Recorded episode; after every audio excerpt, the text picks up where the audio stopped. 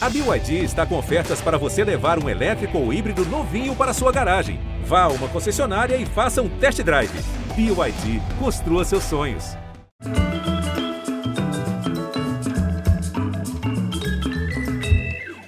Salve, bem-vindos. Pode chegar que tá na mesa. A conversa hoje é uma continuação da de ontem com o chefe Alex Atala.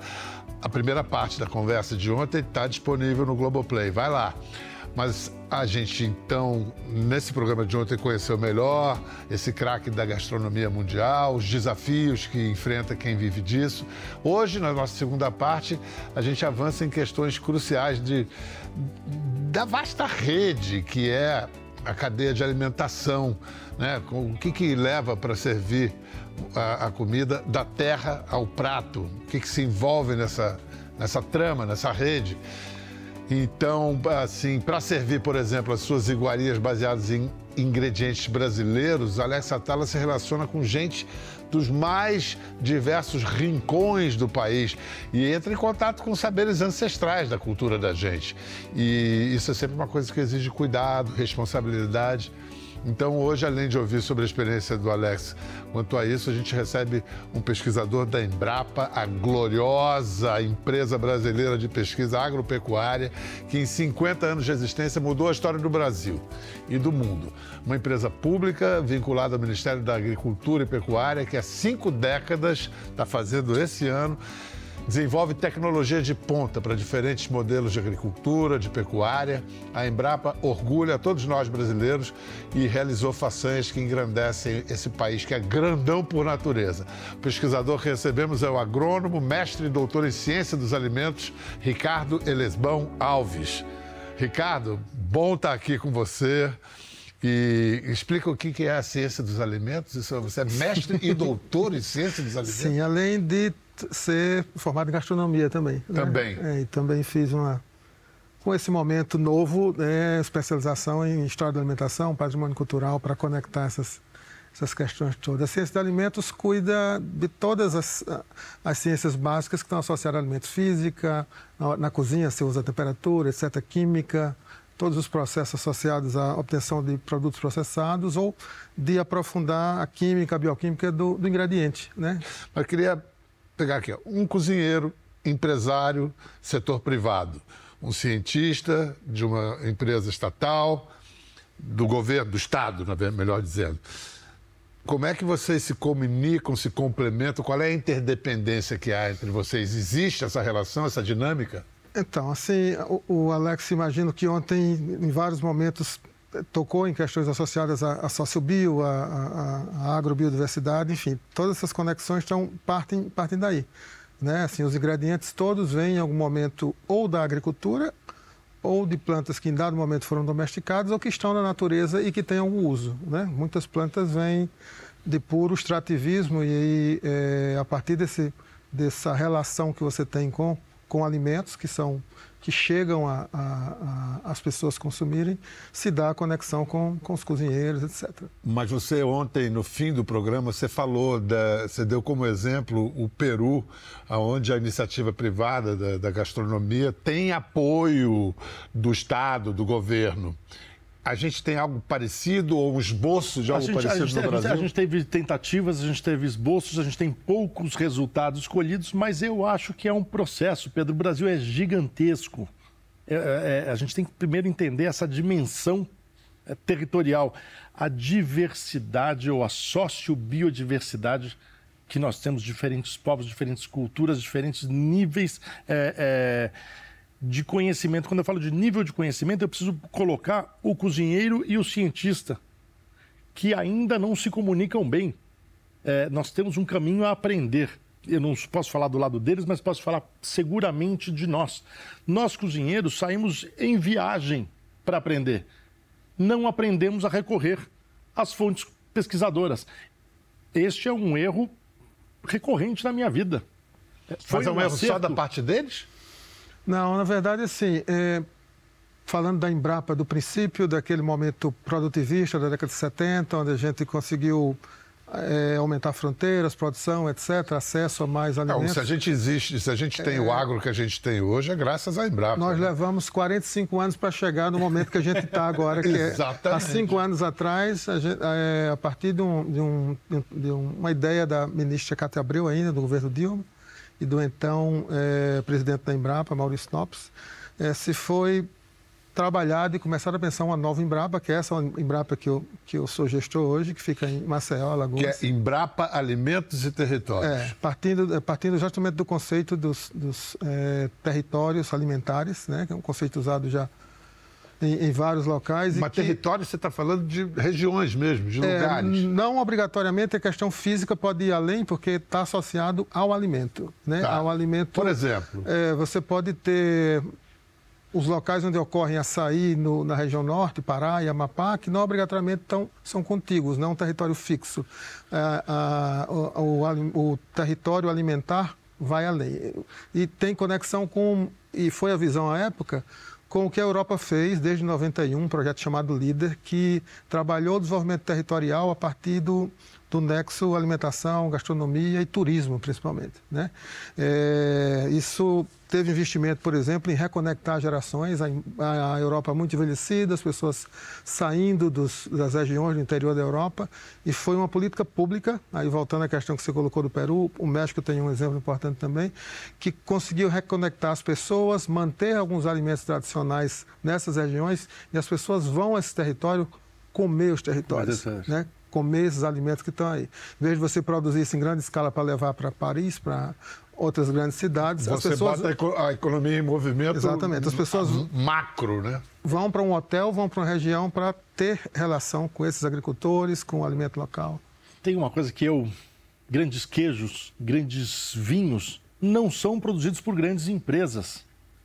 A viabilidade do pequeno produtor rural europeu é produzir qualidade o Brasil certamente produziu e desenvolveu uma agricultura de larga escala, porém sufocou o pequeno produtor. Eu entendo que a gastronomia possa sim trazer dinheiro, dignidade, orgulho, turismo, economia para essas regiões através de um trabalho como a Embrapa, a Embrapa vem, vem, produzindo. Para a gente, cozinheiro, escutar isso, uau, Cara, mas é isso, a gente ganha as coisas, ganha as pessoas pela boca. Sim. O resto vem depois. Escuta, Alex, você criou há 10 anos o Instituto ATA. E tem a ver com essa sua relação com os ingredientes brasileiros. Você teve Sim. a necessidade de criar um instituto por quê? Eu não tive necessidade, eu tive uma oportunidade, né? É, eu conheci talvez um cara que me fez ser o primeiro chefe a levar em discussão a antropologia dentro da cozinha que é o Beto Ricardo, fundador do ISA, Instituto Socioambiental, um mestre para mim, uma figura que eu vou reverenciar a vida inteira. É, o ISA tinha um trabalho com os baniuas e de cestaria, por uma situação de mercado de um dia para o outro, a cestaria baniua acabou. O mercado que comprava não, não tinha mais interesse em comprar. Então nós tínhamos um desarranjo social. O Beto me conhecia, falou: Alex, vamos comigo eu chamei um outro amigo francês, o Pascal Barbot, que é um três estrelas Michelin, fomos conhecer a região, eu já conhecia, mas fomos conhecer, fazer uma imersão na região e tentar localizar um ingrediente que pudesse é, gerar renda para aquela população. É, nós não encontramos um ingrediente, nós encontramos uma preparação, que é a jiquitaia banil, a jiquitaia comum a todas as, a, a, as etnias da região, é, mas a Baniwa tinha uma, uma, uma, graça especial, ela também carrega cultura. Uma, a filha, quando casa, a mãe entrega pimentas e manivas, fechos de mandioca para aquela menina. E essa menina vai plantar aquela mandioca, aquela pimenta para toda a vida dela e se ela tiver filhas, ela também vai produzir divertido dessa história é o seguinte: a nossa cultura quer sempre ter a mandioca ou a pimenta que cresce mais rápido, que produz mais, que cozinha mais rápido, que é mais branquinha. Elas não. Se ela recebeu a pior mandioca e a pior pimenta, ela vai continuar produzindo, porque dentro daquela cultura é aquela pimenta ou aquela mandioca que num momento de dificuldade pode salvar a todos. É um conceito de manejo de biodiversidade in situ, no local, vivo. Quando a gente entendeu isso e a gente entendeu isso graças ao Beto Ricardo e a Lor, que era a antropóloga francesa que nos guiava. A gente olhou e falou: é isso, está aqui. E o projeto foi um, um sucesso e a primeiro, o primeiro pontapé em direção é, do Instituto Atar. Vamos mostrar um vídeo sobre esse caso da pimenta jiquitaia do, dos Baniwa, que são do Alto Rio Negro.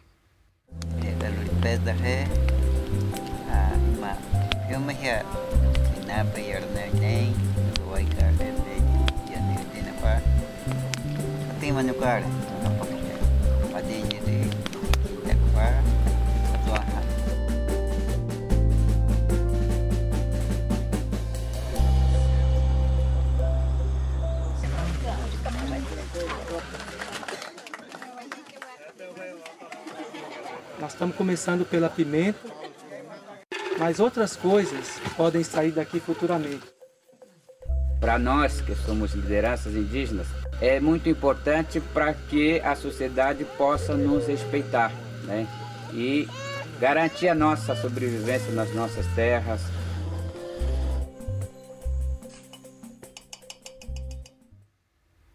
escuta essa pimenta, ela é mais para picante, mais para saborosa? Ela é muito picante. Muito picante. Existem variações porque como são produtos dessa sociobiodiversidade, as mulheres não plantam as mesmas pimentas e a pimenta não é igual durante o ano inteiro. Então, entre as jequitaias que nós recebemos, elas são feitas pelas mesmas mulheres. Mas durante o ano, ou famílias diferentes vão ter mais picantes, mais vermelhas, mais pálidas, é, e a gente conserva isso, a gente não blenda. Que outros produtos você já chegaram a, ao resto do Brasil através do Instituto? O, o, outro que eu tenho um, um, orgulho tremendo é o cogumelo Yanomami. Né? A gente começou um projeto é, junto com os Yanomamis, junto com o Isa novamente. Ele acabou se bifurcando, um anda super bem, o outro ainda está em gestação, porque é um trabalho mais complexo, que é o cacau. É, a gente está falando do Alto Auarizo, uma, quase que uma península brasileira dentro da Venezuela, o maior território Yanomami está é, tá dentro da Venezuela. E estamos lá com as dificuldades todas que passamos nos últimos anos, mas o projeto continua em gestação. Espero que renda frutos também. E os cogumelos? Os cogumelos são incríveis porque em 74, um botânico francês que chama Prance faz a primeira pesquisa e deixa catalogado é, o hábito e as espécies que os, os índios Yanomamis manejavam. E está lá. Que estão lá e, e, e este manejo vem da, do, do, modo de vida deles. Ou seja, a, o, por que, que eu tenho tanto orgulho desse projeto? Porque nunca transformou um índio em produtor de alimento. E sim, um índio orgulhoso de ser Yanomami e sem mudar o seu método de vida tradicional, conseguimos colher isso, trazer distribuir isso. Nós não distribuímos, quem distribui é a Associação Indígena, no caso deles, Rotucaro, chama Associação do, dos Yanomamis. E eles, se você quiser hoje, você fala, Alex, onde é que eu compro? Aqui em São Paulo eu não sei, mas eu te dou, entra na internet, procura Rotucaro, fala. E você chega numa comunidade para desenvolver uma pesquisa dessa, para ter produtos, isso, e até isso tornar-se rentável, né? viável como comércio, leva um tempo, né? E, e Quais devem ser os cuidados nessa relação entre quem produz e quem, quem apoia? Que problemas você já viu na prática, vocês? Nem sempre a ideia é fazer com que um produto desse que está na comunidade tradicional, ele chegue ao grande mercado, mas que ele possa é, incluir as pessoas que estão nesse território a partir desses produtos. Inclusive, em alguns momentos, isso pode impactar sobre o acesso dessas comunidades ao próprio alimento, com alimento tradicional. Quer dizer, você não precisa trazer o nosso modelo econômico e botar sim, ali. Sim. Você vou te dar um exemplo. Deixar o dele se aflorar. Um exemplo de um projeto que a gente tinha no, nos anos 2000 com mais de 30 frutas da América Latina e incluía o açaí. Né? Na época, Belém tinha 3.500 pontos de venda ao consumidor direta. O pessoal come açaí com com peixe, farinha. E é, chegou um momento da descoberta do açaí. Na época que eu estava trabalhando nos Estados Unidos, tinha nove laboratórios americanos trabalhando com açaí, açaí, com composição, essas coisas. Chegou, teve um impacto tão grande no momento que foi preciso que a Embrapa é, trabalhasse, desenvolver esse material para plantar açaí. Que sumiu o açaí de Belém. Exatamente, porque reduzia o acesso das pessoas a, a, a um produto que acontecia de forma natural na biodiversidade em grande escala, mas que chegava um momento em que, se a pressão ou se o olhar né, a visibilidade que tenha for muito grande, você pode fazer com que esse essa comunidade local pare de ter acesso. Mas o que a gente, quando começa a se debruçar sobre esse assunto, percebe é que há superalimentos que podem ser extintos antes da gente usá-los. Essa questão da preservação das sementes nativas, em que pé nós estamos nisso? É, é, já houve casos de comunidades que estavam perdendo esse patrimônio genético e vocês, Sim. a Embrapa, e vocês conseguiram recuperar? Há um caso mais, mais antigo, a nossa Embrapa de, de Brasília, Embrapa Recursos Genéticos, com os índios Craô, que eles é, deixaram de ter acesso a determinados milhos principalmente, salvo engano, e foi na Embrapa, foi nos bancos da Embrapa que eles conseguiram Sim, resgatar esse material. Então, nessa nova unidade da Embrapa que a gente está em Maceió, a gente tem uma equipe de pessoas que, inclusive, trabalham com antropologia, trabalham com essa questão da sociobiodiversidade, voltado para sementes crioulas, né, pela preservação, é, a conservação dinâmica pelo próprio pelo próprio agricultor. Né? Muitos bancos de sementes crioulas existem e é inclusive uma coisa que a gente necessita trabalhar no, no sentido de política pública para proteger esses materiais, né? Proteger com eles, não no tradicional que a Embrapa faz, em alguns casos de commodities que a gente tem bancos de sementes de gemoplasma dentro da Embrapa. Tá? A ideia é que a gente possa é, proteger o material que está na mão das comunidades tradicionais e que está na mão dos agricultores familiares também. Você falou sementes crioulas e me veio essa ideia à cabeça. Pensar que a Europa viveu, antes do Novo Mundo, não conhecia a batata. Não conhecia a batata. Não conhecia o tomate. tomate não conhecia o milho. milho a pimenta. Gente, e que é a base da, da sim, dieta sim. da civilização ocidental: batata, tomate e milho. Pedro, então, vou falar o seguinte. Eu acredito que nós, latinos-americanos, sul-americanos, estamos prontos a fazer uma contribuição tão importante para a alimentação mundial como essa. Como essa. Porque nós temos um uma gama de produtos ainda desconhecidos até de nós, gigantesca. A, a conservação também se dá pelo uso. Se as pessoas não têm interesse naquelas plantas, nós temos hoje Floresta Nacional do Araripe, no Ceará, extração de piqui, várias áreas do meio norte do país, Maranhão, é, Maranhão e Piauí, Bacuri. Se, não, se não existisse aquele uso e aquelas populações locais utilizando ali, as plantas não estavam lá, não estavam sendo conservadas. É a lógica da estratégia evolutiva, Sim. né? Qual é a espécie vegetal mais bem sucedida no mundo? É o trigo, que se fez, se fez obrigatório para a espécie hegemônica. É necessário. Aliás, falar em espécie, vamos ver essa, é, um trecho da reportagem reportagem da Sônia Bride. Lá na Noruega, pertinho do Ártico, existe um lugar incrível. É, mostra, Sônia. Uma construção futurista na entrada de uma mina abandonada.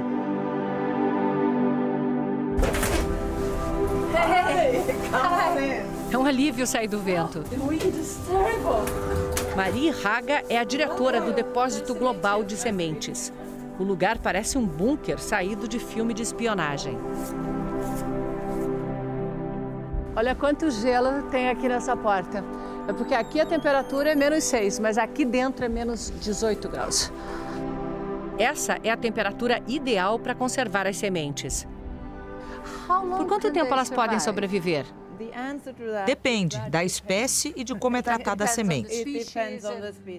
Mas o trigo pode ficar fértil por mais de mil anos. Mais de mil anos? Sim, mas outras, como a alface, não duram mais de 55 anos. Esta é uma espécie de Nações Unidas das sementes. Coreia do Norte e Estados Unidos na mesma prateleira. Quase tudo que se planta e colhe ao redor do planeta está aqui. É o plano B da humanidade. Duplicatas das sementes que os países guardam em seus próprios bancos. Ó, o feijãozinho preto da Embrapa lá, pegando frio. Que legal isso, é, né? demais. Pouca gente sabe que isso existe. Sim, a Embrapa tem é, várias iniciativas internacionais, né? A gente chama de laboratórios virtuais no exterior. Eu fui, fiz parte de um laboratório virtual no exterior, é, nos Estados Unidos, responsável justamente pela valorização da biodiversidade, novos compostos. E nós temos duas sedes, uma em Washington e outra em Montpellier, na França, onde tem instituições de pesquisa do mundo inteiro, numa instituição que chama uma estrutura que se chama Agropolis e que reúne institutos do mundo inteiro, é, intercambiando informação, pesquisa. Assim. Hoje a gente vive na história, aliás, através da história humana, isso sempre aconteceu. Existe uma parte da humanidade que está entendendo a alimentação, a comida de uma forma é, como nunca antes e, ao mesmo tempo, carregamos as correntes da fome ainda atrás, né? E com ameaça climática, né? O, o, a mudança climática. Queria saber de vocês, Ricardo Questões ideológicas ainda contaminam o debate sobre os transgênicos, sobre as sementes geneticamente modificadas? De certo modo, sim, mas assim, é, muito do que, que foi desenvolvido até o momento relacionado a essas questões foram para produtos que os que em dado momento geraram polêmica, parte não estão no mercado ou parte estão em grandes produções que não, que não estão exatamente no, no Brasil, assim, em grande escala, né? Então ainda contamina muito e contamina outras discussões também, porque o uso do termo às vezes confunde um melhoramento tradicional que ocorre, como as pimentas, as pimentas que você falou, que, que eles têm, que se cruzam naturalmente, e é melhoramento genético Isso é transgenia. também. O açaí não, também não, não, transgenia não é transgenia em laboratório, mas não, é mas é o, o enxerto, a, a, a, troca, a troca de genes. Né? É, a seleção, o açaí é um exemplo clássico disso. É, foi através do manejo tradicional humano dos povos originários amazônicos que selecionou um açaí de melhor qualidade. Sim. É, então, Essa é a história de tudo. Mas aí, quando a gente entra uso, na complexidade uso... dos transgênicos, que é um nível molecular. Mo... Exatamente. A, o pessoal se assusta. É para é ficar com medo? Eu tenho. É? Eu tenho. Eu tenho. Mas vou olhar sempre. Eu sou, eu sou um otimista por natureza. Posso falar de várias coisas onde eu acredito é, no futuro. É... é um homem que tem esperança. O que aconteceu nos últimos 50 anos? A industrialização. E aí você vai ver os resultados. Perda de biodiversidade, doenças, é, você vai ver só downgrades. E aí você vai olhar para e falar, então, o que, o que foi a alimentação moderna? Doenças e perdas o que será da contemporânea? E aí todo mundo vai olhar e falar, é o fim. Eu não acredito nisso. Eu sou esperançoso. Por quê? Porque eu tenho 55 anos e cresci com pessoas me falando que a comida do futuro era comida de pílula, era coisa de astronauta. Não mudou a Muito comida. Muito pelo contrário. Muito pelo contrário. é. Então, a partir do momento que você tenha consciência dos erros cometidos, existe a possibilidade de mudança. Eu entendo e quero acreditar que o homem sim tem uma pesquisa importante hoje para um alimento do futuro de melhor qualidade, seja ele da ordem que você quiser. E, sobretudo, uma nova relação com o alimento. A, a, grande diversidade que a gente tem nas próprias plantas nos permite buscar oportunidades para alimentação e para a própria proteção da planta, enfim, há, há várias possibilidades de resgatar. Nós mantemos plantas que supostamente não tem valor, mas que tem nela a possibilidade de ter uma resistência, de ter um fruto diferenciado para um outro uso, enfim. Você tem que explorar essa biodiversidade natural que está tá na natureza e que está também conservada em, pela Embrapa ou com os próprios é, povos e comunidades tradicionais. A agricultura orgânica se beneficia da simbiose entre Sim. espécies, né? Uma planta atrai os, os, o, o possível parasita, atacador, comedor, ou o que quer que seja da planta principal. Eu acho que a gente tem que se aproximar da natureza e entender ela melhor. Pesquisadores como o Ricardo e, e a Embrapa no Brasil, acho que podem trazer a gente um, um, um caminho incrível. E se o Brasil foi revolucionário no agronegócio. Eu, eu, eu, eu, vou repetir aqui, eu sou um otimista. Esse equilíbrio é muito importante. A questão dos orgânicos, por exemplo, eu trabalhei muito tempo com frutas e com, com acerola, especialmente. A gente tinha um trabalho de buscar é, diferenças entre a acerola produzida tradicionalmente em cultivos é, comerciais comuns e a acerola orgânica. E a acerola orgânica naturalmente tinha uma quantidade de compostos maiores ah, de é? interesse para a saúde, justamente porque esses mesmos compostos é, são os compostos que ela usa para se defender. São ah, compostos isso perguntar, por que isso? Porque... Então ela naturalmente gera esses compostos para a defesa e esses compostos também são e importantes para a alimentação. E, e como dá acerola, né? Nossa, tem acerola em casa, cara, vive, é, vive Eu trabalhei na graduação, no mestrado, no doutorado e nos quatro anos dos Estados Unidos com acerola. E viva a acerola e, e viva a mandioca. É, Você já viu é... esse? Não, diga. Não, que não é nossa a acerola. A acerola vem de onde? É, veio das Antilhas, é da, da, da Mesoamérica. Sei. E do norte da América do Sul também. Né? Venezuela. Mas a mandioca é nossa. A mandioca é nossa. A mandioca é nossa. E, cara, quantas coisas se fazem da mandioca. O que quando eu aprendi que uma coisa que eu adoro era o resto, do resto, do resto da, da mandioca quebrava, virava o polvilho. É. Maravilha que é o polvilho, né? E esse livro, você já viu isso? Sim. Rapaz, o Alex Atala produziu esse livro. Fala você que é bom de latim. Esculenta. Maniote, utilíssima é, é, é, utilíssima. Então vamos lá. Manioca esculenta é o nome hoje usado de classificação. Eu usei o antigo é, classificatório, que é manioca é, utilíssima, porque a palavra já é fala. Incrível. Utilíssima. É. é uma planta que você usa do começo ao fim. Exatamente. A minha ideia primeira, Pedro, era fazer um livro é, sobre a mandioca, eu falando sobre a minha experiência e coisas que eu acredito é, sobre a mandioca. E eu entendi num determinado momento que eu estaria plagiando pessoas eu estaria repetindo coisas de, que eu aprendi com outras pessoas e querendo reivindicar a autoria para mim. E foi natural dar um passo atrás e falar: não, eu não vou escrever este livro.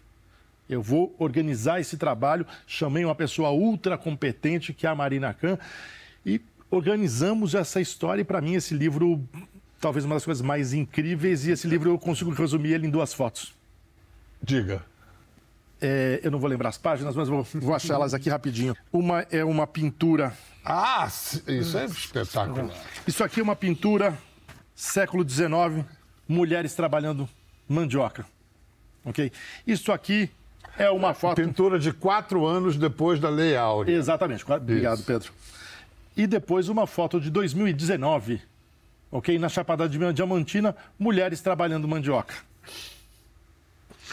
Atualmente a gente tem um projeto que chama Boleiras de Alagoas, que conecta toda essa formação da, da, da, capitania de Pernambuco e a junção do açúcar, da mandioca e do coco e todos esses bolos que a gente que tem.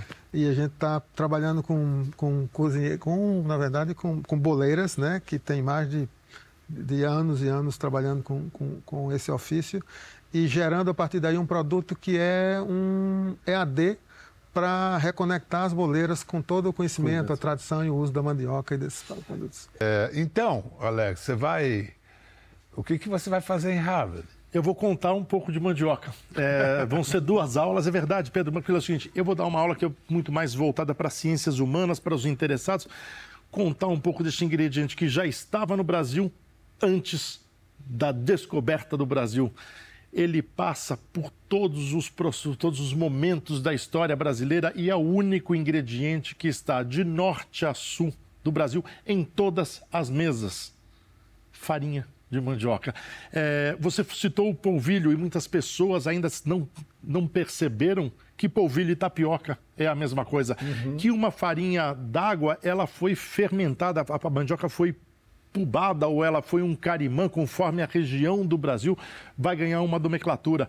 Muito antes de ser um trend entre chefes fermentar, os índios fermentavam. E nós não conhecemos. Eu quero levar e dividir com os cientistas de Harvard a beleza, a sabedoria, a história e a ciência que tem sim dentro de uma planta que você usa a folha, o caule, a raiz, o amido, a casca, a polpa, tudo tem um uso. O tanto de ciência que tem por trás da mandioca, de você utilizar, porque tudo isso é, da folha, da raiz, veio de, da ciência desenvolvida ou do conhecimento tradicional dos nossos indígenas. Né? Uma planta que, ao natural, é mortal, né? tem uma série de produtos. A mandioca braba? Exatamente. E, e todo, toda a tecnologia que foi desenvolvida né, pelos próprios indígenas faz com que seja a, a nossa planta símbolo, né? símbolo do, do é, país. É, e tá, só da cozinha brasileira. É, é e impacta sobre fome no mundo, né? Assim, eu Sim. digo África, vários países que bebem né, dessa, dessa fonte, que é, uma, que é uma planta que, que representa muito para a gente. Vamos saudar a mandioca! Eu acho que alguém já falou isso antes em algum. Mas eu queria, eu queria saudar uma pesquisadora é, cozinheira de mandioca que a Teresa Corsão Tereza que fundou o, o, Instituto Maniva, que talvez uma das pessoas que me fez olhar este ingrediente, tirar ele do popularesco e, e dar valor a ele. É, a partir de uma conversa com Teresa, eu comecei a olhar a mandioca de uma nova. Comecei a saudar a mandioca, então obrigado, Tereza Corsão. Ricardo, muito obrigado. Alex, que maravilha de conversa. Obrigado. Vem cá, o brasileiro que come, está comendo melhor? Os brasileiros que se mantêm comendo nos seus territórios Aí. comem melhor. Ah, perfeito. Oh. Amém. Nos seus territórios físicos e existenciais. Sim, a gente tem um projeto, por exemplo, com merendeiras que conecta os agricultores familiares com os produtos locais e levar para eh, as crianças essa reformação do acesso ao alimento local. Né? Você inundou, em dado momento, as escolas com produtos preparados, químicos, aditivos, etc. Mais etc. caros e menos, menos saudáveis. saudáveis. É isso. O que me gela o coração, o que me esfria a alma, é quantas pessoas hoje no mundo são capazes de reconhecer um pé de laranja sem fruta. Eu não estou falando de nada exótico, eu estou falando de uma coisa que está no mundo inteiro, desde a primeira infância. O homem precisa se reconectar com o alimento e a natureza se reconectar com os territórios, né? Isso. E, pela, e, por, e, pelo que a gente aprendeu nessa conversa, isso é gera um movimento de círculo virtuoso da economia, Sim, que no fim das contas dúvida. é o que vai nos levar adiante. Muito obrigado para você que viu hoje, mas ainda não viu ontem, está no Globoplay a primeira parte com o Alex Atala e hoje você faz o seguinte, essa, vê a primeira parte, vê a segunda de novo e espalha, tá bom? Valeu, gente. Obrigado. Tchau. tchau. Obrigado, obrigado, Pedro. Obrigado, obrigado tchau. Gostou da conversa? No Globoplay você pode acompanhar e também ver as imagens de tudo que rolou. Até lá.